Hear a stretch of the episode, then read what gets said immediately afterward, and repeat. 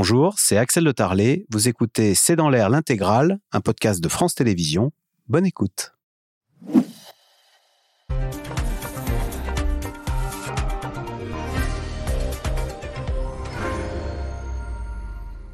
Bonsoir à toutes et à tous. Les ballons espions, le ballon espion ne cesse d'envenimer les relations entre Pékin et Washington. La Chine juge irresponsable la destruction de ce qu'elle prétend être une sonde météo et se réserve le droit de répliquer, tandis que les Américains sont catégoriques et accusent l'armée chinoise d'être derrière ce ballon espion. Joe Biden met en garde quiconque s'en prendrait à la souveraineté des États-Unis. Un ton martial qui inquiète au moment la guerre qu'on croyait appartenir au livre d'histoire a fait son brutal retour au cœur de l'Europe avec la guerre en Ukraine. Alors question, faut-il redouter que la situation ne dégénère entre les deux super grands Un général américain prédit même une guerre Chine-Amérique en 2025. C'est le sujet de cette émission de ce C'est dans l'air, intitulée ce soir Ballon espion, Washington accuse, Pékin menace. Pour répondre à vos questions, nous avons le plaisir d'accueillir Pascal Boniface. Vous êtes directeur de l'IRIS, auteur de 50 idées reçues sur l'état du monde. C'est chez Armand Collin. Valérie Niquet, vous êtes spécialiste de l'Asie à la Fondation pour la recherche stratégique. Votre livre La Chine en 100 questions, c'est chez Talandier. Nicole Bacharan, politologue, historienne, spécialiste des États-Unis, auteur de La plus résistante de toutes qui est publié chez Stock. Et puis Marie-Françoise Renard, vous êtes professeure d'économie à l'université Clermont-Auvergne et auteur de La Chine dans l'économie mondiale. C'est aux presses universitaires Blaise Pascal. Merci de participer à cette émission en direct. Euh, Nicole Bacharan, on commence avec euh, bah, les Américains qui font preuve d'une transparence totale sur ce qu'il se passe. Euh, un haut responsable du département donc a, décrit les les, premiers signes qu'on récupère avec ce ballon hein, qui a été détruit. Ils disent le matériel du ballon était clairement fait pour de l'observation à des fins d'espionnage et ne colle pas avec un équipement de ballon sonde météo. Euh, Nicole Bacharan, c'est le signe de quoi ça Que les Américains soient aussi transparents pour une affaire d'espionnage en général L'espionnage, on n'en dit pas trop. C'est l'espionnage dont ils sont victimes. Donc évidemment, ils cherchent à démontrer à la fois leur propre bonne foi, le, bien fondé de leur méthode pour euh, abattre euh, ce, ballon, euh, pardonnez-moi, et puis également tenter de faire pression sur les Chinois pour qu'ils limitent un petit peu leurs entreprises d'espionnage et avertir les alliés à travers le monde qu'ils sont également la cible de manœuvres similaires de la part de la Chine. Alors on a vu euh, les images hein, des Américains qui ils ont récupéré la toile assez facilement du ballon puisqu'elle flottait euh, à la surface et ils, ont, ils récupèrent des, morceaux de la nacelle qui semble-t-il, d'après leur communication en tout cas, contenaient à la fois des panneaux solaires pour opérer les différents engins qui sont à bord de, de, de ce ballon, euh, des capteurs. Alors des capteurs de quelle nature, des caméras de quelle nature, pour attraper quoi. Euh, pour l'instant, on n'a pas tout le détail. Et euh, les, débris sont, euh, de, ces matériaux plus lourds sont tombés au fond de l'eau, ils sont dispersés. Donc là, c'est la Navy qui est chargée de les, de, les, de les ramasser, de les collecter, puis de les transmettre ensuite au service, au FBI, etc., aux laboratoires divers et variés, pour les analyser. Mais au-delà même de ça, ce que je trouve passionnant, c'est que tout d'un coup, les Américains nous disent, mais c'est pas un ballon, c'est une flotte de ballons. Il y en aurait bien une quarantaine depuis quelques années. Euh, ils parcourent les cinq continents et en gros. Euh, ils viennent de s'en rendre compte alors C'est exactement la question que je me pose. Et en fait, j'ai compris qu'on assistait à, l'OTAN, en France, dans plein de pays euh, alliés des États-Unis, mais pas simplement, à un réexamen d'un tas de clichés et documents saisis, si vous voulez, sur des phénomènes aériens un peu bizarre, mais qu'on n'avait pas identifié. Et tout d'un coup, on vérifie, mais et si c'était des ballons Des ballons, pardonnez-moi. Et c'est comme ça d'ailleurs qu'ont été identifiés comme des ballons, trois intrusions chinoises au-dessus du territoire américain du temps de Donald Trump. Et là, c'est la deuxième à l'époque de, Joe Biden. Donc le fait que ça a été visible, tout d'un coup, ça a confirmé euh, des soupçons qui, qui étaient restés encore un petit peu flous. Valérie Niquet, ce qui est clair, c'est qu'il n'y a pas une volonté de minimiser ce qui se passe. D'abord, C'est un avion de chasse, un F-16, qui est allé abattre euh, ce ballon. Peut-être qu'il n'y avait peut-être pas besoin d'autant de mise en scène. Euh, et les Américains disent Nous sommes convaincus que le fabricant du ballon a un lien avec l'armée chinoise. Donc un F-16 qui vient abattre, à en croire euh, les États-Unis, quelque chose qui appartenait à l'armée chinoise. En fait, en Chine, euh, la Chine n'a jamais fait mystère du fait qu'il n'y a pas de différence entre le civil et le militaire. Tout ce qui est civil peut servir les intérêts du militaire et éventuellement, euh, à l'inverse, des progrès techniques dans le domaine du militaire peuvent être aussi adaptés dans le domaine civil, comme ça se fait d'ailleurs euh, ailleurs. Et donc, tout ce qui est, par exemple, ballon, la technologie des ballons météorologiques est très ancienne. Hein. je ne sais pas à quoi elle remonte, mais dans les années 60, il y avait, tout le monde utilisait ce type de ballon a tout à fait pu être adapté en Chine avec certains matériels euh, pour des missions euh, confiées à l'armée d'observation. Moi, ce qui me frappe dans cette affaire, quand même, euh, au-delà de tout ce qu'on a dit, qui est tout à fait vrai, je pense que les Américains, sans doute, savaient, surtout s'ils parlent déjà de cette flotte, ils ont une stratégie de communication, on l'a vu avec l'Ukraine, maintenant, on dit tout, en quelque sorte, pour gêner l'adversaire. Surtout que les Chinois mettent toujours en avant la nécessité d'avoir la supériorité informationnelle, en gros. Euh, donc de dominer l'information. Donc là, les, Américains jouent aussi là-dessus. Mais les Chinois aussi me donnent l'impression, de, on a l'impression que c'est une opération, je dirais pas pied nickelé, mais presque. Enfin, d'accord qu'on l'espionne, tout le monde le fait. Mais là, ce ballon se voyait tellement, euh, avec un ciel bleu euh, éblouissant, cette tâche que tout le monde a vue, c'était impossible d'être discret sur le sujet. J'arrive à le piloter à distance. Hein, oui, et, donc on a, c'est ça pour moi la question principale, c'est pourquoi est-ce que la Chine s'est lancée dans cette opération? Il y a plusieurs réponses. Soit la, tout simplement une très grande maladresse qu'on ne peut pas exclure, euh, la bêtise humaine étant ce qu'elle est, surtout au plus haut niveau du Parti communiste, où c'est pas toujours les meilleurs qui sont choisis. Mais il y a aussi euh, peut-être à l'intérieur certains qui sont hostiles. Il y a eu cette amorce, pas de rapprochement, mais en fait d'apaisement entre euh, Biden et Xi Jinping à Bali. La Chine a absolument besoin du marché américain, aimerait bien revenir sur des transferts de technologie, les sanctions, etc. et tout d'un coup, il y a ce ballon qui vient tout faire éclater si on peut s'exprimer ainsi. Blinken euh, devait Blinken a, non, et donc, se rendre à Pékin et le voyage a été annulé. Est-ce que certains au sein de hmm. l'APL ne sont pas favorables à ce rapprochement Il y a peut-être des durs à Pékin qui oui, ont fait en sorte... qui oublient d'informer le centre de, de, décisions qui sont prises maladroitement. Est-ce que Xi Jinping lui-même, par exemple, qui aurait été poussé à l'apaisement, finalement n'y serait pas très favorable? Donc il y a énormément de questions. On n'a pas forcément les réponses, mais ça en dit aussi énormément sur le cafouillage en ce moment à l'intérieur de la Chine. Alors Marie-Françoise Renard, Nicole Bachar, on disait, mais on se rend compte qu'il n'y a pas un ballon, qu'il y en avait plein.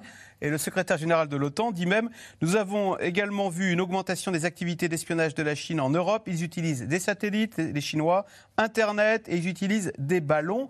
Que peuvent-ils bien espionner au-dessus de nos têtes, les Chinois? À quoi ça leur sert, toutes ces remontées euh, Alors d'abord, tous les pays, euh, comme vous l'avez dit tout à l'heure, tous les pays espionnent pour différentes raisons à des fins militaires, etc., etc. Bon, pour la Chine, il y a un enjeu aujourd'hui qui est quand même très très important, qui est l'enjeu de la technologie. Le conflit avec les États-Unis arrive au très mauvais moment. Les, Chinois ne maîtrisent pas ce calendrier et ils sont à un moment de leur économie où ils voudraient, je, m'en tiens au domaine de l'économie, euh, ils voudraient avoir une croissance plus qualitative, donc ils ont besoin d'un meilleur niveau technologique. Or, même s'ils ont fait beaucoup de progrès en matière d'innovation, de technologie, etc., il leur manque encore des bases que possèdent les États-Unis et que n'ont pas. Donc toute possibilité de faire de l'espionnage dans les domaines de l'aérospatial, de l'aéronautique, des nanotechnologies, de la pharmacie, etc. Et ces ballons peuvent capter ce genre d'informations Alors moi je ne sais pas ce que captent les ballons. Je, suis très peu doué en espionnage. Mais l'espionnage en tous les cas, parce qu'il parle de voilà par Internet, par euh, les satellites ou par les ballons, ça sert à avoir ce genre de... Alors, l'objectif de l'espionnage, ça peut être notamment de l'espionnage industriel. D'accord. Après, il y a beaucoup d'autres raisons, mais notamment ça. Pascal Boniface, euh, Marie-Françoise Renard disait, au fond, tout le monde espionne tout le monde. Euh, sauf que d'habitude, c'est vrai qu'on le fait plutôt par satellite. Alors là, c'est mieux accepté que par ballon qu'on voit depuis le ciel Ah bah, le satellite, chacun fait ce qu'il veut, puisque l'espace extra-atmosphérique est libre d'appropriation nationale. Donc vous envoyez des satellites, ça passe au-dessus de chez vous, c'est pas chez vous. Par contre, le ballon, et c'est pour cela que les Chinois n'ont pas à se plaindre qu'il ait été abattu, le ballon, il est passé dans l'espace aérien américain. Et normalement, vous ne pouvez même, même si c'est un ballon euh, météo, etc. peut en douter. Mais admettons que ça soit un ballon purement scientifique, c'est pour voir les vaches du Montana et euh, faire des essais, etc. Bah, néanmoins, il faut demander la permission d'entrer dans l'espace aérien d'un pays. Et les Chinois sont plutôt susceptibles en termes de souveraineté et d'habitude. Et donc, on n'a pas le droit d'entrer sur, dans l'espace aérien. C'est tout l'espace qui est au-dessus de votre territoire jusqu'à l'espace extra-atmosphérique. Les histoires d'espionnage, avant, on envoyait des avions espions, ce qu'on appelle les U-2. Et donc, il y en a eu plein qui ont été abattus au-dessus de Cuba, au-dessus de l'Union soviétique, parce qu'ils pénétraient dans l'espace aérien. Quand on est passé au satellite, ça a été euh, un soulagement, effectivement, parce qu'on pouvait espionner en toute tranquillité, sans violer le droit international. Donc, euh, euh, c'était formidable. Mais le ballon, il va moins vite. Euh, que le satellite. Il peut avoir plus de ah. renseignements. Plus stationnaire. plus stationnaire, etc. Et donc, voilà. Mais donc, effectivement. Les Chinois auraient dû s'excuser, alors voyant que ah ben s'ils étaient de bonne foi. En disant, pardon, on l'a mal dirigé, on l'a mal contrôlé. Il a par mégarde, parce que souvent, dans ce qu'on appelle les eaux mm. territoriales, des navires rentrent parce que là, il n'y a pas une frontière euh, fixe euh, dans la mer. Et c'est 12 000 marins, et donc si on, rentre dans l'espace, on s'excuse, etc. Il y a souvent des incursions dans l'espace aérien aussi. Et genre, on s'excuse. Là, les Chinois ont joué euh, ceux qui étaient, parce qu'effectivement, un objet qui leur appartenait a été détruit, mais ils n'avaient pas à être là. Ils étaient en faute. Nicole Bacharan Et c'est vrai, euh, Valérie évoquait la possibilité de maladresse de la part des Chinois, mais c'est vrai que c'est assez stupéfiant sur tous les plans. Bon, d'abord, le ballon, son, son, propre, ça aurait été d'être invisible. Hein, beaucoup d'autres euh, l'ont été. Ensuite, ils accusent quasiment les Américains d'hystérie parce qu'ils l'ont abattu, c'est vrai, vous le rappelez avec quand même l'artillerie lourde. Et, et ensuite, maintenant, les Chinois réclament leur ballon. Il est à nous, on veut, on veut les débris et ça n'a pas à rester aux États-Unis. Et là, c'est vrai que ça, enfin, je trouve ça très perturbant sur le plan de la position chinoise, comment ils défendent une affaire à laquelle euh, personne ne croit qu'il s'agisse de météo. Et en plus, réclamer le, retour du ballon me paraît une cause perdue, disons. Alors là, Valérie Niquet, ils sont en train de ramasser tous les débris et euh, on peut penser qu'ils les analyser en profondeur. Oui, et puis sans doute, je l'espère, en tout cas, nous dire ce qu'il y a. Moi, j'attends avec impatience de voir ce, que c'est que exactement. Mais pour rejoindre justement cette confusion, initialement, dans les premières heures, le ministère chinois des Affaires étrangères s'est excusé.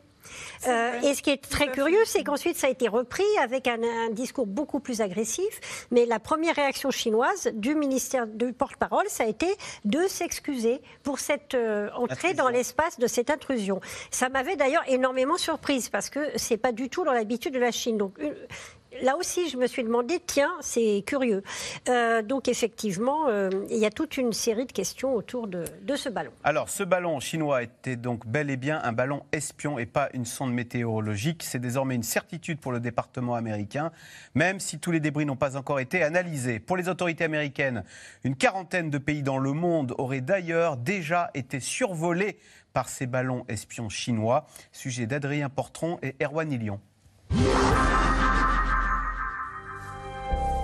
Voici ce qu'il reste du ballon chinois, près d'une semaine après avoir été abattu. Des débris flottants, récupérés par ses équipes au large des côtes de la Caroline du Sud. Des éléments précieux, examinés par les équipes du FBI. Les autorités américaines souhaitent accréditer leur thèse. Nous savons qu'ils cherchaient à surveiller des sites stratégiques y compris certaines de nos bases stratégiques sur le territoire continental des États-Unis. Un ballon espion, capable de collecter des renseignements. Parmi les cibles notamment, ce site de lancement de missiles nucléaires dans le Montana. Un feuilleton qui tient en haleine le pays depuis près de deux semaines.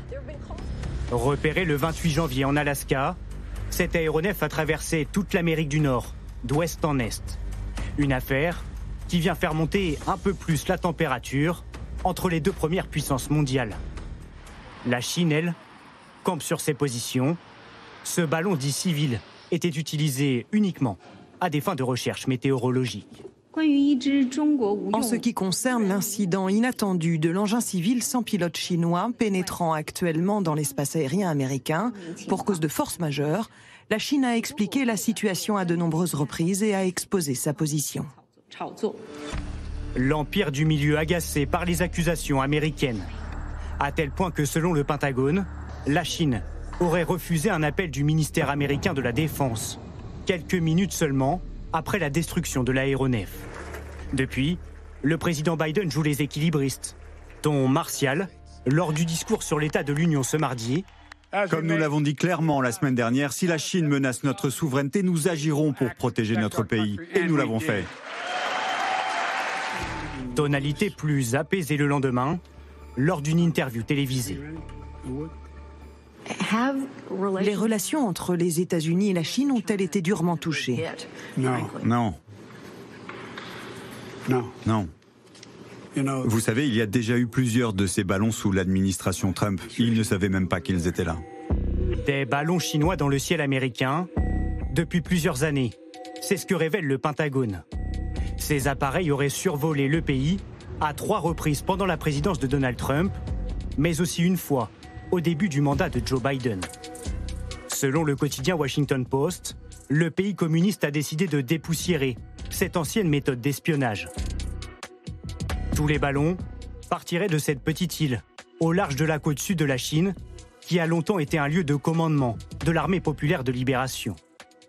Une technique largement exploitée par la Chine donc, et répandue dans le monde entier, selon les mots d'Anthony Blinken. Nous avons partagé des informations avec une dizaine de pays dans le monde entier. Nous avons fait cela parce que notre pays n'est pas le seul visé par ce programme.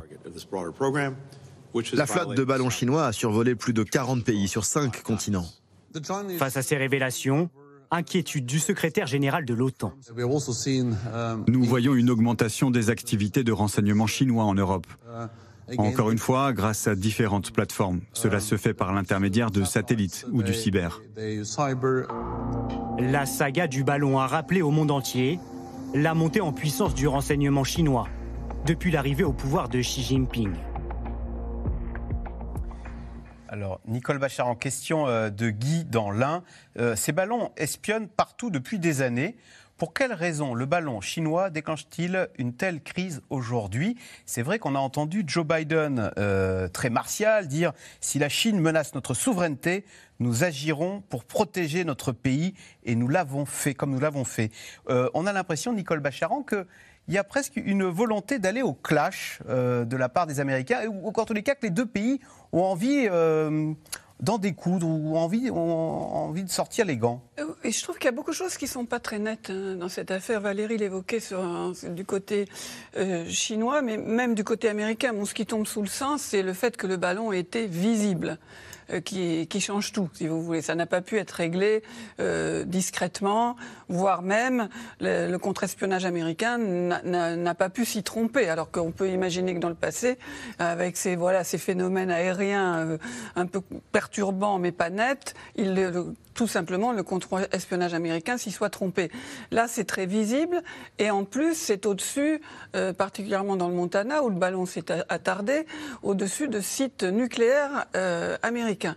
Donc, euh, la capacité du ballon, semble-t-il, à capter des informations différentes de celles que l'on peut capter par satellite, c'est-à-dire des, des photos plus fines, plus précises, et également des télécommunications, des communications informatiques cellulaires qui n'arrivent pas toutes au satellite, au-dessus de sites militaires euh, ultra sensibles, c'est évidemment euh, très très inquiétant. Euh, pour les Américains. Et puis, il y a aussi toujours quand même des affaires de politique intérieure.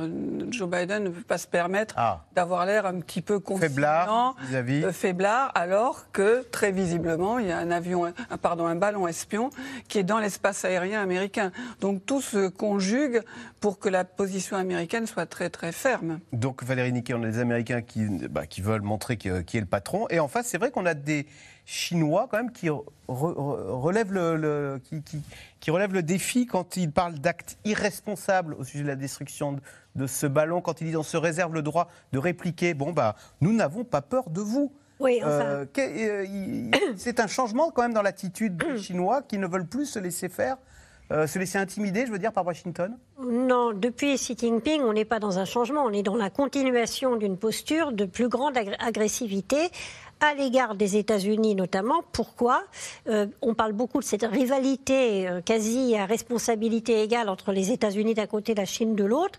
Le gros problème de Pékin, c'est que les États-Unis, qu'on le veuille ou non, sont la seule puissance capable de les équilibrer, de les dissuader, de les empêcher d'agir librement.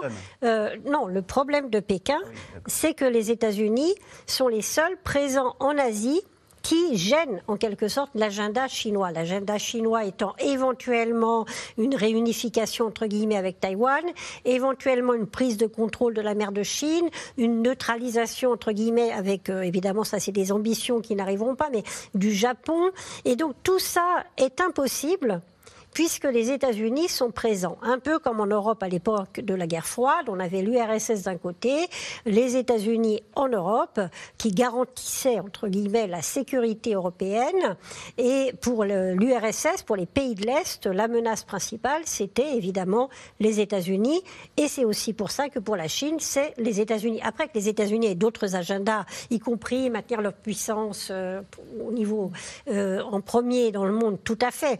Mais pour les Chinois, le, vrai motif, c'est ça. C'est l'ennemi principal, entre guillemets, comme aurait dit Mao. Et donc, on recueille le maximum de renseignements possibles sur cet ennemi contre lequel, peut-être, un jour, les Chinois seraient directement confrontés. En fait, derrière cette tension, Pascal Boniface, il y a le fait que les Chinois veulent regagner en influence dans leur banlieue immédiate, dans la mer de Chine, euh, où sont présents les Américains. Et donc, bah, il faudrait, ils veulent il y a une, confrontation. Les Chinois voudraient chasser les Américains de la mer de Chine. Et pas seulement de la mer de Chine. Enfin, il y a une ambition chinoise d'être la première puissance mondiale et donc de prendre la place des États-Unis, puisque ce sont les États-Unis qui sont aujourd'hui la première puissance mondiale. Pendant très longtemps, du temps de Deng Xiaoping, c'était attendre son heure et cacher sa force. Donc ils avançaient et ils n'inquiétaient personne euh, au début de ce siècle ou à la fin du, siècle dernier. Xi Jinping, depuis qu'il est au pouvoir, dit nous serons la première puissance mondiale. Et donc effectivement, c'est beaucoup plus affirmatif. Et ils disent mais que font les Américains en mer de Chine? Nous ne sommes pas dans les Caraïbes, donc euh, repartez chez vous et nous on reste chez nous. C'est cela. Et donc il y a effectivement une lutte euh, au sommet parce qu'il ne peut y avoir qu'un pays qui est numéro un et que celui qu'il est pour l'instant n'a aucune envie de céder la place euh, pour différentes raisons. Alors bien sûr, il y a la question de la nature du régime, mais quand on est numéro un, on ne veut pas être détrôné par personne, quelle que soit la nature du régime qui arrive. Et donc ces frictions, c'est pour cela que ce type de friction, à la fois c'est contrôlé, il y a la dissuasion, les gens ne sont pas irresponsables, mais on en aura de plus en plus il y aura de plus en plus les Chinois qui vont vouloir tester les Américains et les Américains qui vont répondre en disant euh, nous ne sommes pas. Euh, quel était le, le, principal argument de Trump contre Biden? C'était Sleepy Joe euh, qui ne va pas arrêter les Chinois. Et Biden disait mais Trump fait le jeu des Chinois, etc. C'est le seul accord entre démocrates et républicains et entre Biden et Trump de dire la Chine est une menace, un rival menaçant et donc euh, effectivement reconstitue une sorte de duopole au niveau mondial, enfin de, lutte au sommet entre deux puissances. Cette allure savant, c'est maintenant la Chine. Nicole Bacharan, pourquoi est-ce que les Américains tiennent-ils tant à cette présence en mer de Chine? Euh, Est-ce que ça vous mérite tous ces risques de confrontation? Est-ce que vu de Washington, euh, bon, être présent à Taïwan ou, dans les Philippines, ou aux Philippines, euh, c'est euh, vital, ce sont les intérêts vitaux des États-Unis. C'est vrai que ça paraît loin et qu'on voit souvent, par exemple, en Europe, une, une attitude consistant à dire, OK, la Chine, euh, c'est un rival économique, mais bon, sur le plan de la sécurité, on est tranquille, en gros, c'est trop loin, ça ne nous concerne pas. Et au fond, c'est quand même pas bien davantage près des États-Unis. Il y a Hawaï, mais enfin, c'est Hawaï dans une situation de, c'est une base navale quand même, c'est très particulier. C'est pas les États États-Unis euh, continentaux. Donc ce qui fait que les Américains sont aussi présents en mer de Chine, et j'ajouterai à cet égard que l'attitude chinoise agressive, qui, dont on peut imaginer que le but est d'affaiblir les alliances occidentales et d'éloigner les Américains, ils se tirent une balle dans le pied tous les jours. Ils ont l'art de ramener les Américains autant que Poutine les a ramenés ah. euh, en Europe. Mais il y a plus les Chinois se montrent euh, intrusifs dans la mer de Chine, plus les Américains vont envoyer euh, à l'évidence. Et vous voyez un tas de pays qui ne veulent pas euh, la mainmise chinoise et qui en ont peur. Et l'exemple, évidemment, ça a été Hong Kong.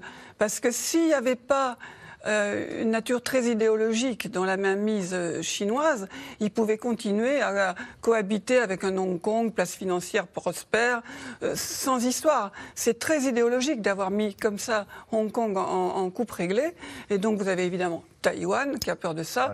mais aussi ce qu'ils ont fait à Hong Kong, c'est-à-dire euh, OPA et dictature, ils le feront à Taïwan. C'est-à-dire qu'il n'y a pas de l'agenda chinois. Voilà, il n'y a pas de cohabitation pacifique possible avec le régime chinois tel qu'il est Un pays de système, c'est de la blague. C'est une sombre blague. Et, vous voyez que le Japon a fait un virage égal à celui de l'Allemagne. Le Japon qui, avait toujours euh, ah, enfin, des obligations de pacifisme dans sa constitution. Le Japon se réarme à fond et pas seulement le Japon. Euh, L'Australie, les Philippines, vous avez un, accord euh, plus ambigu, mais quand même en matière de haute technologie, États-Unis, Inde. Et à un moment, les hautes technologies, euh, ça, ça, rejoint toujours, ça rejoint toujours le, le militaire. La Corée du Sud, évidemment. Donc tous ces pays qui peuvent avoir des relations ambiguës avec les États-Unis. Je ne vais pas forcément oublier le Vietnam, Hiroshima, la mmh, guerre de mmh. Corée. Mais néanmoins, face à la Chine telle qu'elle est, ils s'appuient sur les États-Unis. La protection et les Américaine. Américains reviennent. Marie-Françoise Renard oui, je crois que comme euh, Joe Biden s'adresse aussi à son électorat quand, quand, il, réagit, la Chine s'adresse aussi au reste du monde. Elle est contre les États-Unis, mais aussi pour montrer aux pays émergents, aux pays en développement, que c'est une grande puissance. Économiquement, elle est euh, très très loin des États-Unis, bien sûr. Mais c'est une puissance qui peut euh, agir contre les États-Unis, qui peut faire preuve d'autorité. Et en cela, elle défend un peu sa position vis-à-vis de pays qui peuvent être relativement anti-américains, en tout cas qui voient une alternative dans la Chine à des pays qui ont été des pays colonisateurs, qui sont considérés comme dominateurs, etc. Et donc la Chine fait ça aussi, je pense, pour le reste du monde. Euh, justement, Pascal Boniface, question de Franck en Seine-et-Marne. Les tensions entre la Chine et les États-Unis vont-elles encore pousser Xi Jinping dans les bras de Vladimir Poutine? On a l'impression qu'on voit un axe Pékin-Moscou face aux pays démocratiques. Ils vont le pousser à accueillir encore plus ouvertement euh, Poutine, parce que c'est Poutine qui se précipite dans les bras de Xi Jinping, puisqu'il est isolé du monde occidental. Et le plan B, c'est quand même la Chine, le plan qu'il joue depuis longtemps. Donc effectivement, depuis avant même la guerre d'Ukraine, Joe Biden, lorsqu'il a été investi, et dans sa première visite euh, en Europe en juin 2021, plaidait pour la constitution d'une coalition des démocraties contre l'axe des pays autoritaires, Moscou, Pékin. Et comme la guerre en Ukraine est venue couper la Russie de l'Occident et affaiblir la Russie en termes de relations, eh ben, ça la pousse encore un peu plus dans les bras de la Chine. Et d'ailleurs, il y a tout ce débat. Là, on a vu le secrétaire général de l'OTAN qui parlait de la menace chinoise. Il y a un débat puisque, euh, y compris l'été dernier, le président Macron disait, écoutez, OTAN, c'est organisation du traité de l'Atlantique Nord. La Chine n'en fait pas ah. partie. Parce que les Américains voudraient que l'OTAN serve à combattre la Chine maintenant. Alors qu'il y a une sorte, euh, en tous les cas, d'extension, qu'il y a maintenant dans les communiqués de l'OTAN des mentions sur la Chine, sur la menace chinoise, sur la menace globale de la Chine, etc. Et donc on ne va pas transporter des troupes là-bas, mais disons que les États-Unis voudraient que comme dans l'OTAN, il n'y a que des pays démocratiques, eh bien que la Chine soit au, sujet, enfin au, menu pardon, de l'OTAN. Il y a une résistance encore française et allemande, mais la guerre en Ukraine donne des arguments supplémentaires à Biden. Et ça donne aussi des arguments euh, à Xi Jinping qui dit, regardez, l'Occident n'accepte pas ah la montée en puissance euh, de la Chine, et on nous en veut, non pas pour ce que nous sommes, mais pour nos succès, parce que euh, nous montons en puissance. Valérie Niquet, on voit bien comment les Américains essayent de nous entraîner, nous Européens, dans ce combat, enfin dans cette rivalité face à la Chine. la guerre en Ukraine nous rappelle que l'impensable est possible, des missiles, une guerre des tranchées des tanks en Europe. Euh, et on voit bien comment cette rivalité euh, Chine-Amérique, eh ben, elle monte, elle escalade. Je cite ce général de l'armée de l'air américain, Mike, Michael euh, Minahan. J'espère me tromper, mais mon instinct me dit que nous combattrons en 2025. Et il parle de la Chine. Envisage une guerre Chine-États-Unis en 2025. Oui, enfin, c'est pas la première délégation, de déclaration d'un militaire américain annonçant la guerre avec la Chine pour 2024-2025. 2025, 2027. Une, enfin, en tout cas, un, horizon très. On a l'impression que l'idée fait son chemin et que alors, là, dans l'ordre du possible. Autant je pense qu'il est absolument nécessaire d'être vigilant sur les ambitions chinoises et les risques de conflit et que le meilleur la meilleure manière de ne pas avoir de conflit contre Taïwan, par exemple, c'est de dissuader la Chine et que la Chine soit bien persuadée du coût considérable de ce type de conflit. Ce serait Taïwan qui nous entraînerait vers la guerre Non, pas uniquement, mais je veux dire, la Chine, à mon avis, ne peut pas remporter un conflit dans le détroit de Taïwan avec une implication des États-Unis et même peut-être sans implication des États-Unis. En tout cas, le coût pour la Chine, pour son développement économique, euh, qui n'est pas terminé, serait absolument euh, suicidaire et considérable. Ça ne veut pas dire qu'il n'y ait pas un moment de folie, mais enfin, je pense qu'en Chine, beaucoup s'y opposeraient aussi. En revanche, aux États-Unis aussi, mais ça, Nicole Bacharan en parlera mieux que moi, je pense qu'il y a certains intérêts qui ont intérêt à gonfler l'urgence de la menace chinoise. Parce que justement, les États-Unis sont très impliqués en Europe avec l'Ukraine. Certains pensent qu'il faut absolument que les États-Unis soient impliqués dans l'Indo-Pacifique, en Asie-Pacifique face à la Chine et ne s'éloignent pas trop de cette menace-là. Mais il n'y a pas alors, beaucoup vont critiquer, mais il n'y a pas de menace aussi urgente en Asie aujourd'hui que ce qui se passe en Ukraine. Donc, mettre en avant l'idée que demain c'est la guerre dans le détroit de Taïwan, ça permet aussi, au point de vue budgétaire, euh, entre l'armée de terre, la marine, euh, les forces nucléaires, etc. Je pense que là, on entre dans des débats qui sont aussi justifiés par des intérêts qui ne sont pas peut-être exclusivement motivés par l'analyse euh, réaliste, euh, alors je me trompe peut-être, mais d'un conflit demain avec... Euh, Nicole Bacharan, pourquoi est-ce que l'Amérique est prête à faire la guerre? Pourquoi est-ce qu'elle a envoyé ses boys pour défendre Taïwan. Comme on le disait tout à l'heure, Taipei, c'est loin quand on habite le, le Minnesota ou je ne sais où Dakota. Oui, c'est très loin et c'est loin sans l'être hein, parce que euh, Valérie a raison de, se pencher sur les différents intérêts qui peuvent euh, modeler au fond les attitudes face à un conflit possible euh, États-Unis-Chine. L'un des intérêts, il est évidemment économique. Je vais vous donner un chiffre qui est un peu global, un peu vague, mais juste pour avoir une idée, euh, environ, euh, environ 40% de l'économie mondiale dépend de cette zone euh, du commerce et notamment de la libre circulation dans le, détroit de, Taïwan. Donc si c'était bloqué, on, en ressentirait les effets bien, au-delà de la zone Indo-Pacifique. Au-delà de ça, il y a, je pense, une interrogation aux États-Unis sur la Chine euh, et renforcée par la guerre en Ukraine sur qu'est-ce qui va l'emporter à la direction chinoise. Le bon sens, les intérêts concrets tels que nous, nous pouvons les comprendre, le développement économique qui semble être quand même une priorité aujourd'hui, ou l'idéologie dur, l'autoritarisme et la montée, avec la position de président à vie de Xi Jinping, d'une volonté de, défendre euh, sa place, euh, à, tout prix. Mais néanmoins, les attitudes américaines, elles sont ambiguës hein, selon les, les milieux. Par exemple, les milieux d'affaires américains, ils ne sont pas du tout pour un durcissement l'entrée euh, des, firmes d'investissement financier en Chine, l'ouverture du marché chinois, euh, tout ça c'est essentiel pour beaucoup d'entreprises américaines. Et notamment avec les nouveaux contrôles que le gouvernement américain euh, veut mettre sur la production, l'importation, l'exportation de composants, disons, sensibles, vous avez beaucoup d'entreprises américaines qui se disent que ça va leur coûter beaucoup d'argent, qui n'ont pas envie d'être contrôlées par leur propre gouvernement, que ça va ralentir leurs procédures, ça va les mettre en, position d'infériorité, par exemple, euh, vis-à-vis d'entreprises européennes. Donc c'est vrai que les attitudes les États-Unis vis-à-vis de la Chine et d'un éventuel conflit sont très très ambigus. Alors on l'a compris, hein, les relations entre la Chine et les États-Unis ne sont pas vraiment au beau fixe, d'autant que la pique envoyée par Joe Biden à son homologue chinois cette semaine ne devrait rien arranger. D'après le président américain, Xi Jinping a, je cite, d'énormes problèmes. En fait, dans la ligne de mire du président américain, l'économie chinoise, mal en point depuis plusieurs mois. Sujet de Léa Dermidjian et Benoît Thébault. Octobre dernier, Xi Jinping réélu en grande pompe à la tête du Parti communiste. Un président tout-puissant. Nous, la Chine, nous avons créé deux miracles. un développement économique rapide et une véritable stabilité sociale. Sauf qu'en quelques semaines, le dirigeant de 69 ans est passé du statut de président triomphant à celui de leader pour une fois contesté. Fait rare, en novembre, un peu partout dans le pays, la révolte éclate, comme ici dans les rues de Shanghai.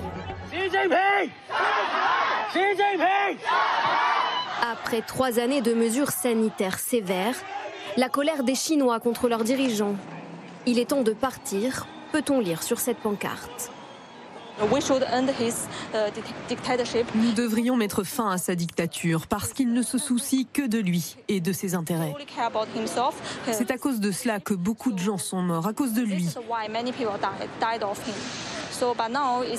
La bonne nouvelle, c'est que beaucoup de gens réalisent que ce qu'il fait est illégal. Sous la pression de la rue, Xi Jinping finit par céder et lève les restrictions. Un revirement politique qui engendre une flambée des contaminations et des décès. Entre décembre et janvier, les autorités du pays estiment que 60 000 personnes sont mortes du Covid dans les hôpitaux du pays.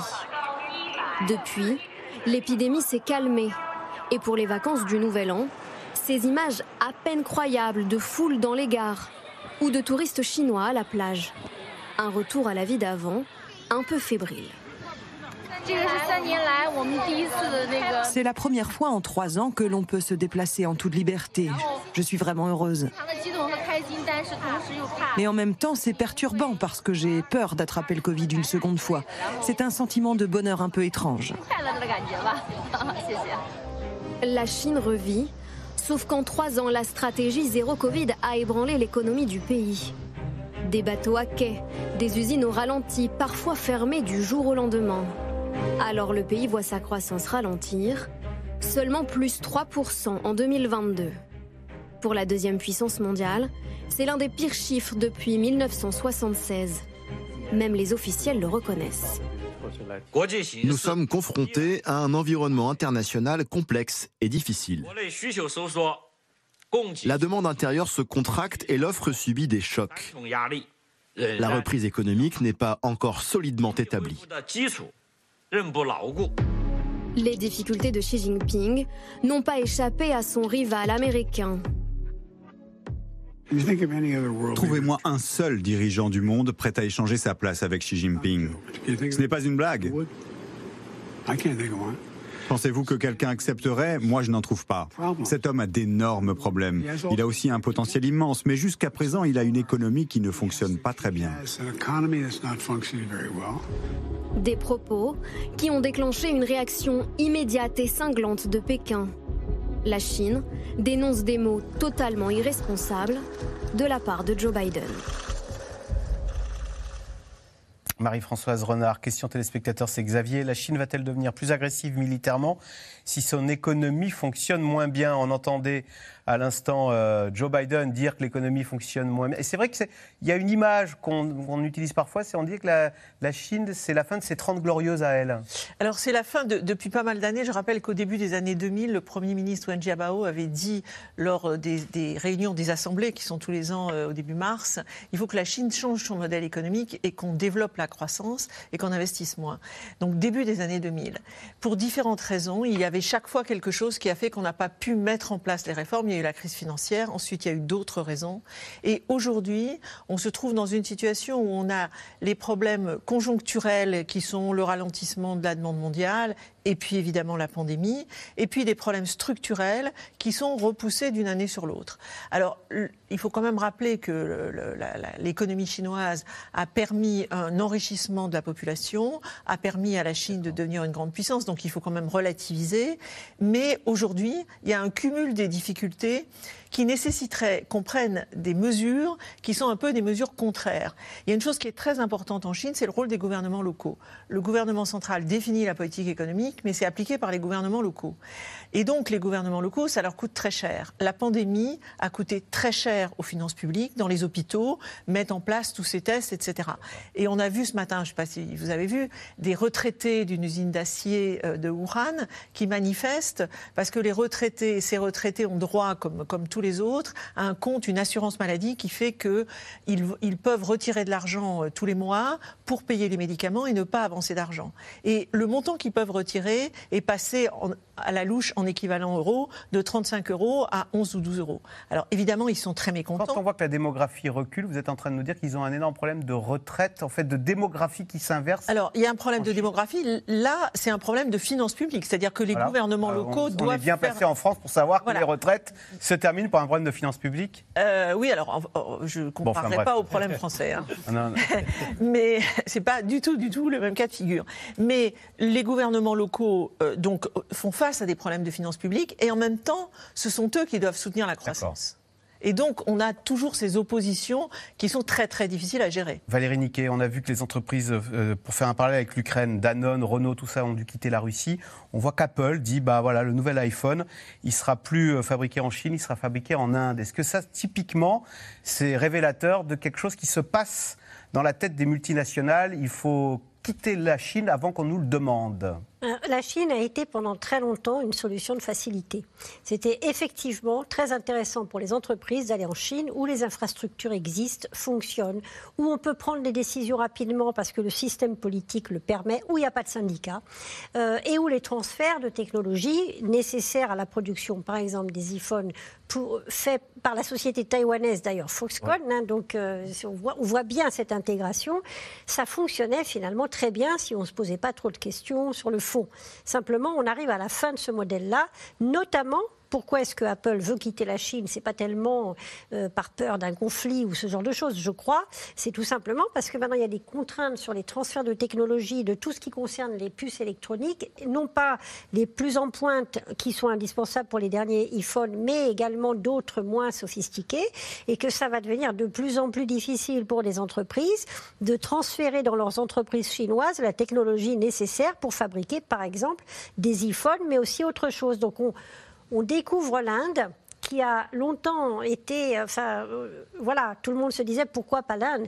Mais le gros problème de l'Inde, c'est évidemment des infrastructures efficaces. Il y a des syndicats, il y a des, enfin voilà, c'est. un pays démocratique. Et c'est un pays démocratique. Ah, c'est plus compliqué. C'est moins pratique. Nicole Bachar, est-ce qu'on peut dire que la Chine a connu un moment économique depuis son entrée dans l'OMC, depuis une trentaine d'années, et que là, on est dans un nouveau cycle qui est plus politique, plus idéologique peut-être?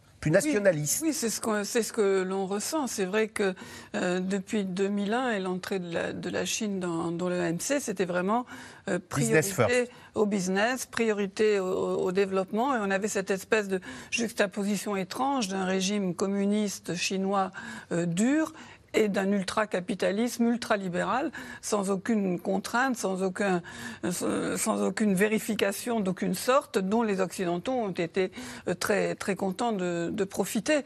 Là, il y a eu plusieurs basculements. Il y a eu d'abord le, comment dire, le durcissement du, du régime, Xi Jinping lui-même, euh, la mise à l'écart de toute voix discordante, y compris d'ailleurs, hein, on s'en souvient d'un certain nombre de grands businessmen qui, ont, qui se sont aperçus. Jack Ma Exactement. fondateur d'Alibaba, qui était le Bill Gates chinois, qui a été, il paraît qu'il est, exilé au Japon maintenant. Écoutez, en tout cas, et il n'est pas le seul à avoir subi la, la, ire du, du, pouvoir chinois, parce que quoi qu'il ait fait la fortune de la Chine en partie, il n'était plus tellement raccord avec les, les priorités euh, idéologiques du moment. Et puis il y a eu le Covid.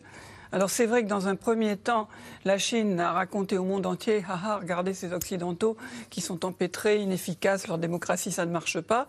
Et il faut dire que la gestion euh, du début aux États-Unis a été désastreuse. Donc je ne suis pas en train de dire qu'ils ont été formidables, mais néanmoins, le temps passant, on voit bien que la, la politique chinoise ultra dure a eu des conséquences telles que même Xi Jinping a dû en pratique reculer. Je suppose qu'il a réellement eu peur de voir l'ampleur que ça, que ça pourrait prendre. Et là, le déconfinement, c'est aussi le déconfinement du, chaos. Il n'y a pas de tests, il n'y a pas de médicaments, il n'y a pas de vaccins.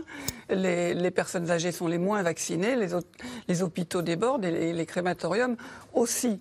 Donc, le, comment dire, le durcissement intrinsèque du régime, plus cette crise du Covid, plus la guerre en Ukraine qui rend les Occidentaux plus intransigeants, ça fait beaucoup de raisons de, voir un basculement dans le fonctionnement chinois. Pascal Boniface, on parlait d'un accord tacite passé entre euh, la direction du Parti communiste chinois et le peuple.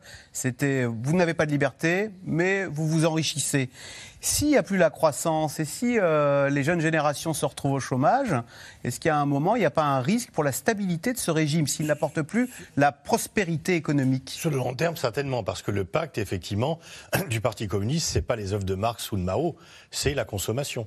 Ah et, le nationalisme, et le fait que le pays est respecté à l'extérieur, d'où des tensions euh, si on fait cela. Alors, le, Parti communiste et la Chine peut supporter euh, une ou deux années ou trois années de croissance à 3%. Mais euh, ils ne pourraient pas, parce que, en fait, quand même, malgré tout, les Chinois ont la mémoire de dans quelles conditions étaient leurs grands-parents. Et là, quand même, euh, on ne meurt plus de la famine, etc. Ah et, puis c'était encore plus la répression que maintenant, parce que c'est sous Mao, disons que personne n'aurait crié Mao démission de la rue de Shanghai euh, quand Mao était au pouvoir. Là, euh, Xi Jinping a dû céder quand même. Et, donc c'est mieux, mais effectivement, s'il y a, et c'est pour cela que, et je rejoins Valérie lorsqu'elle dit que le risque de guerre sur Taïwan est modéré, c'est que le frein, c'est le fait que ça casserait la croissance économique chinoise et donc ça casserait la légitimité du Parti communiste. Euh, il y a beaucoup plus d'importance pour cela. Mais donc euh, ils peuvent supporter euh, une croissance moindre, ils ne pourraient pas supporter une décroissance ou une crise économique prolongée. C'est vraiment le pacte, c'est quand même, vous ne parlez pas trop. Alors Combien de temps ça durera Au bout d'un certain temps, peut-être que certains voudront parler. Et en tout cas, certains parlent sur des choses qui leur paraissent essentielles. Quand le pacte n'est pas respecté et qu'on ne peut plus consommer parce qu'on reste enfermé chez soi et qu'on ne peut pas bouger, bah les gens disent euh, le pacte n'est pas respecté. Qu'est-ce que vous faites? Et là, finalement, le régime a dû la volonté de partir, de pouvoir partir en vacances à l'étranger, de pouvoir dépenser cet argent que l'on a gagné, que les grands-parents ne gagnaient pas. Les soviétiques n'avaient pas ça. Et voilà. Euh, d'ailleurs, Valérie Niquet, ce qui fait dire, euh, c'est vrai qu'on a, tous été surpris par le, changement de stratégie vis-à-vis du Covid. On est passé du zéro Covid à euh, zéro contrôle, un changement de virage à 180, enfin un changement à 180 degrés. Euh, question, comment vous l'avez analysé, vous, cette décision de Pékin de tourner complètement hmm. sa stratégie et, quelle est la situation sanitaire d'ailleurs aujourd'hui en Chine? Bah, euh, Sur la situation sanitaire réelle, en fait, on a très peu d'informations, notamment sur la manière dont les choses se sont répandues dans les campagnes. Donc semble-t-il, évidemment, les jeunes ont été, apparemment tout le monde a attrapé le Covid, enfin dès qu'on parlait, manifestement ça s'est répandu très rapidement. Ce sont les plus faibles, les plus âgés qui sont touchés on a une, forme d'attitude, je dirais pas cynique, mais il y a eu un tel ras-le-bol face à ce zéro Covid qui avait des conséquences économiques, y compris pour toute cette, les travailleurs migrants qui mm. sont extrêmement de l'intérieur, qui ne trouvaient plus à s'employer. Donc ça a vraiment posé des problèmes de revenus, tout simplement, à beaucoup en Chine. Certains se sont dit, bon, bah tant pis. Je veux dire, il y aura un million de morts, il y aura deux millions de morts. C'est les personnes âgées, c'est triste, mm. euh, c'est les grands-parents, euh, mais euh, voilà, tant pis. Euh, et, donc ça, c'est une attitude qui est assez atroce, mais qui s'explique aussi par le coût extraordinaire de cette politique zéro Covid imposée pendant trois ans. Alors la Chine espionne donc ses adversaires, mais parfois aussi ses propres concitoyens exilés à l'étranger. C'est le cas notamment en France, où des militants pro-démocratie venus de Hong Kong et surveillés, sont surveillés par des agents du régime chinois. Walid Berissoul et David Lemarchand et Arnaud Fora sont allés à leur rencontre. Sous l'œil de Pékin, jusque dans les rues de Paris. Après avoir fui la répression à Hong Kong, cette militante pro-démocratie a continué de manifester depuis la France, son pays d'accueil, comme ici en juillet 2020. Ce jour-là, elle et ses amis notent la présence d'une personne qui leur semble suspecte.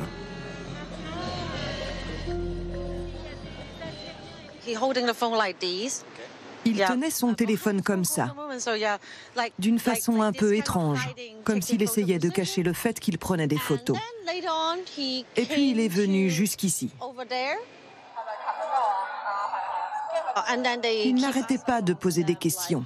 Ils demandaient, vous savez qui sont les organisateurs de cette manifestation? Deux jours plus tard, la jeune femme retombe au même endroit, sur le même homme. Il avait des tatouages sur les bras, très facilement reconnaissables. J'ai traversé la place de la République et je sentais qu'il me suivait. Pas de très près, à une certaine distance. Mais ça devenait vraiment bizarre. J'ai fait plusieurs fois le tour de la place et là j'ai décidé de traverser pour aller me réfugier dans une boutique de sous-vêtements. J'ai dit aux vendeuses qu'un type bizarre, un asiatique, me suivait.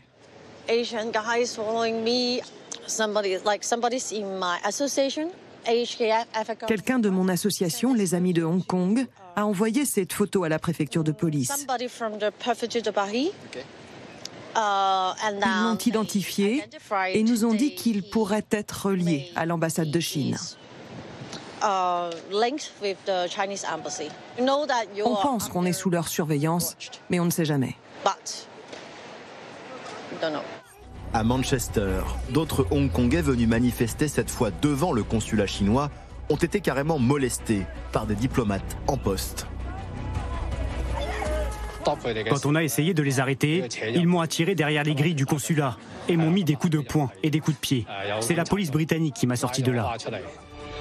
Intimider ses opposants et traquer ses fugitifs partout où ils se trouvent et par tous les moyens.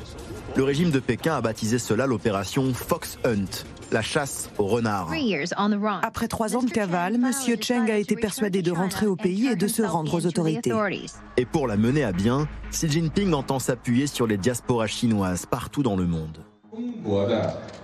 Les objectifs de la Chine en matière de réforme, d'ouverture et de développement sont indissociables du soutien d'une très large partie des Chinois d'outre-mer, dont les cœurs appartiennent toujours à la mère patrie. Par amour pour la mère patrie, la police chinoise compte sur la coopération de ses expatriés, comme à Aubervilliers dans le nord de Paris. Dans un média d'État chinois, cet entrepreneur du textile affirme avoir effectué plusieurs missions pour le compte de la police de sa province d'origine.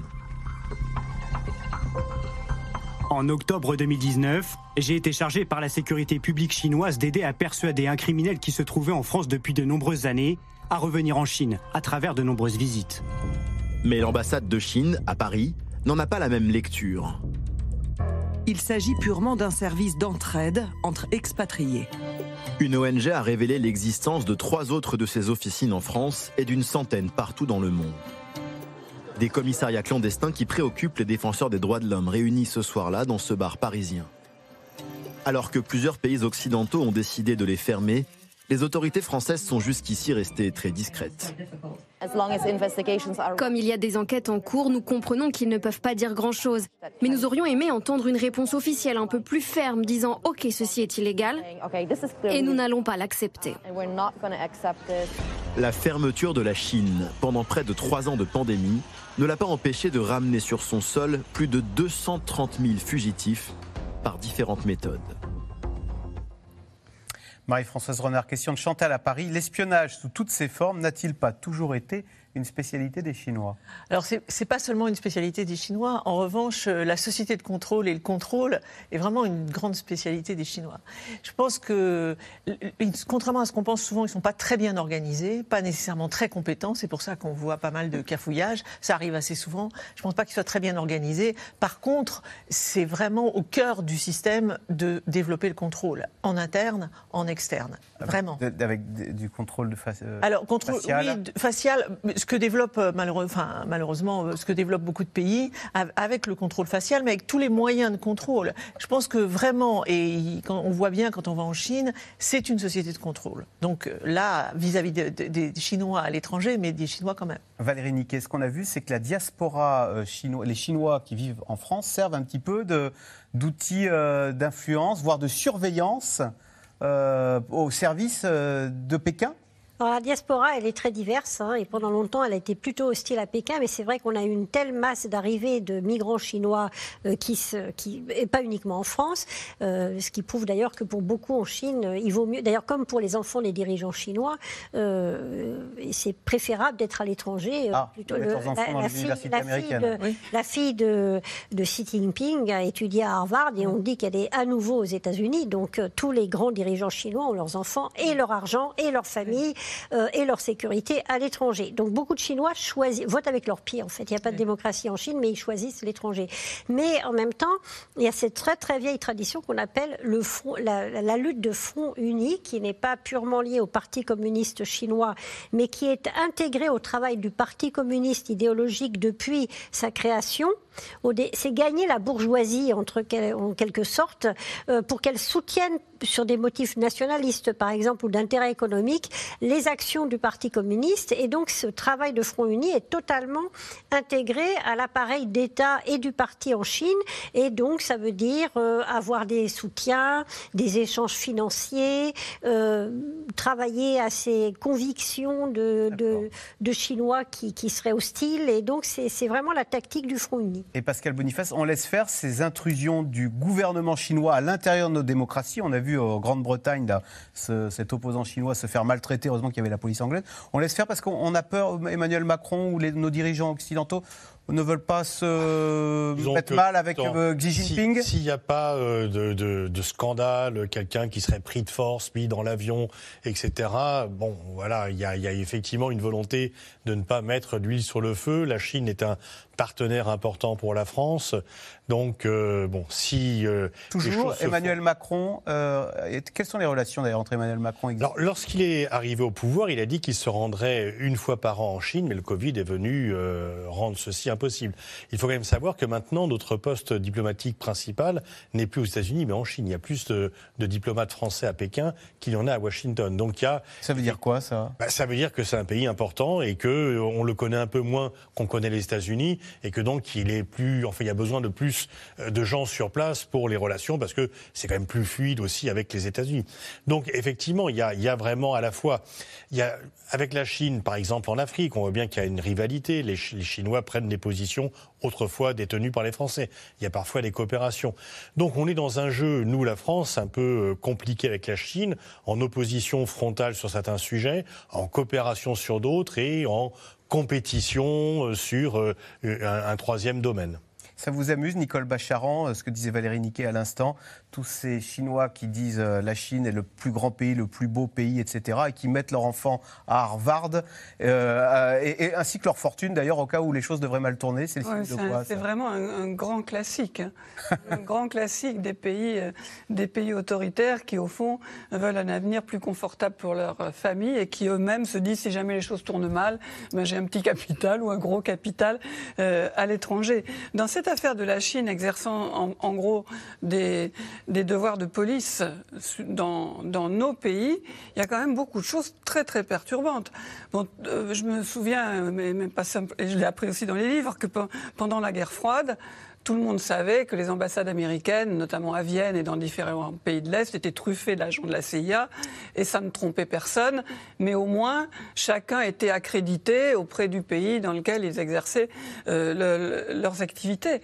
Là, euh, on ne parle pas de personnel de l'ambassade de Chine connus, euh, répertoriés, qui ne sont pas forcément toujours aimables, mais enfin qui sont dans une position officielle. On parle vraiment de quelque chose de tout à fait officieux, de tout à fait dur autoritaire qui viole la souveraineté, ben, disons, de la France ou de la Grande-Bretagne, puisque ce sont les deux pays dont on a euh, parlé à l'instant, qui violent le, le, le, droit international, qui ne cherchent pas du tout à faire extrader des ressortissants chinois dont ils voudraient ouais. les, les, poursuivre pour d'éventuels euh, crimes, euh, crimes ou délits.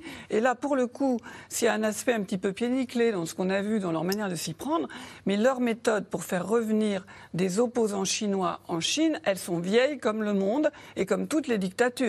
Ils menacent les familles. Vous avez laissé des familles en Chine faites attention à ce qui va leur arriver.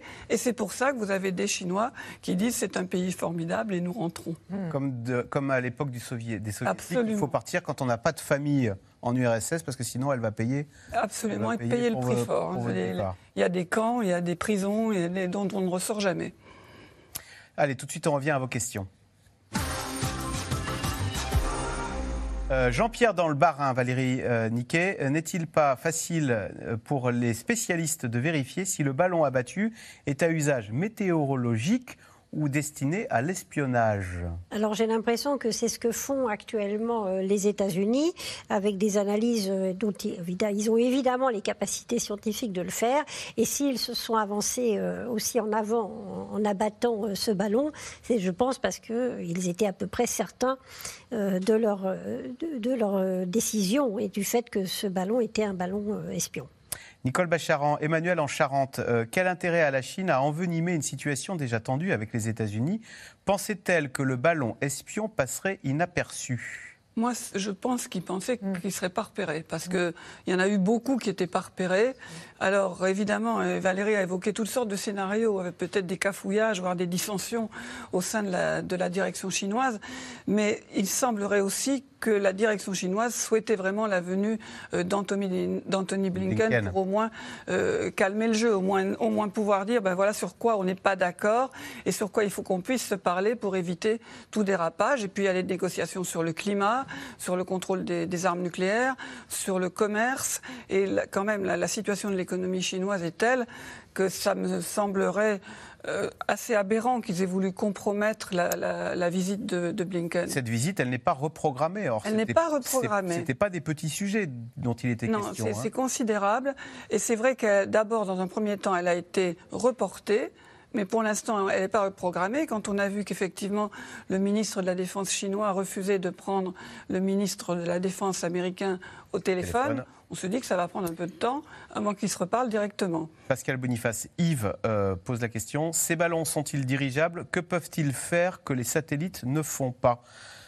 Alors, je suis pas un spécialiste des ballons, mais j'ai cru comprendre en regardant un peu la littérature que comme ils vont moins vite que les satellites, ils peuvent prendre plus de renseignements ou des renseignements. Justement, ils sont complémentaires, ah, les satellites, du fait de euh, leur vitesse différente.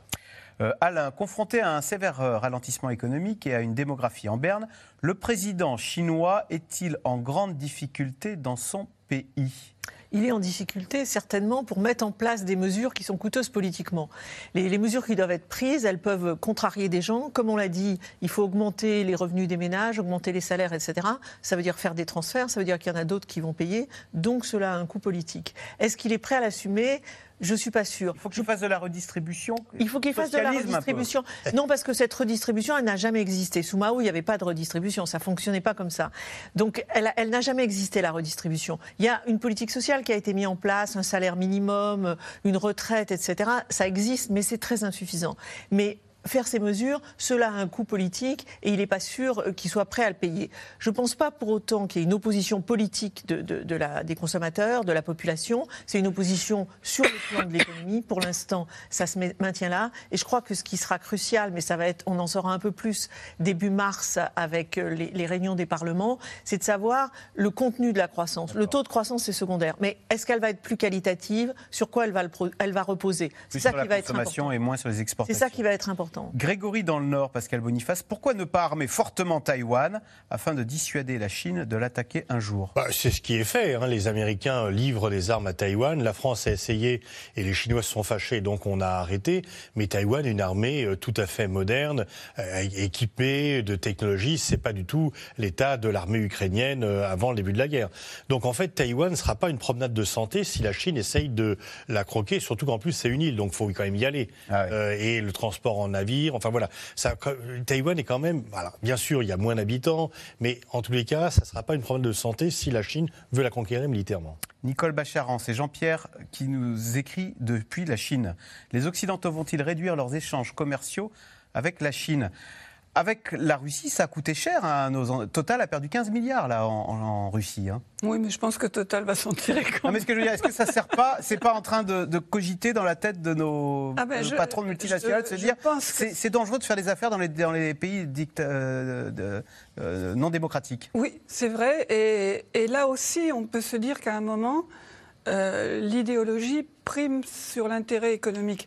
Évidemment, c'est le cas pour la Russie, ça peut être un peu le cas pour la Chine, mais c'est aussi le cas pour l'Occident qui tout d'un coup fait passer la défense des démocraties avant une économie confortable euh, d'échange avec la Russie ou d'échange avec la Chine. Je voulais rajouter juste un tout petit point sur euh, Taïwan, effectivement surarmé. N'oublions pas que les États-Unis ont dit qu'ils viendraient éventuellement au secours de Taïwan et le Japon aussi, ce qui est tout à fait nouveau. Euh, Isabelle, de quelle façon les États-Unis peuvent-ils répliquer à cette affaire d'espionnage chinois? Je ne sais pas qui veut répondre. Euh, Ils ont répliqué en abattant le ballon. la réplique, elle a été euh, assez, sévère. En revanche, la question, c'est aussi, les Chinois ont dit qu'ils allaient se venger, entre guillemets. comment C'est un peu compliqué. Économiquement, ils ne sont pas vraiment en situation. Ils sont plutôt en situation de demandeur en ce moment, l'accès au marché, aux technologies. Abattre un drone américain au-dessus de la mer de Chine, bon, si les Américains disent OK. Pas dans l'espace international. Euh, oui, enfin voilà. ce que je veux dire, c'est qu'on peut imaginer ce genre de riposte. Au-delà de ça, pas grand-chose. En revanche, le régime, comme vous l'avez dit, pour. Euh, il y a une, un discours nationaliste qui fait qu'il ne peut pas ne rien dire, y compris par rapport à sa une fraction de sa mm. population qui dirait mais on se laisse euh, humilier par les États-Unis et le pouvoir ne dit rien. Il n'y a pas de ballon américain au-dessus de la Chine? Cas, s'il y en a un, faut je parierais. faut bien qu'il se cache. On n'est pas sûr. Merci beaucoup d'avoir participé à cette émission. Bonne soirée sur France 5. Je rappelle que C'est dans l'air est disponible gratuitement en podcast audio sur toutes les plateformes. Bonne soirée, à demain.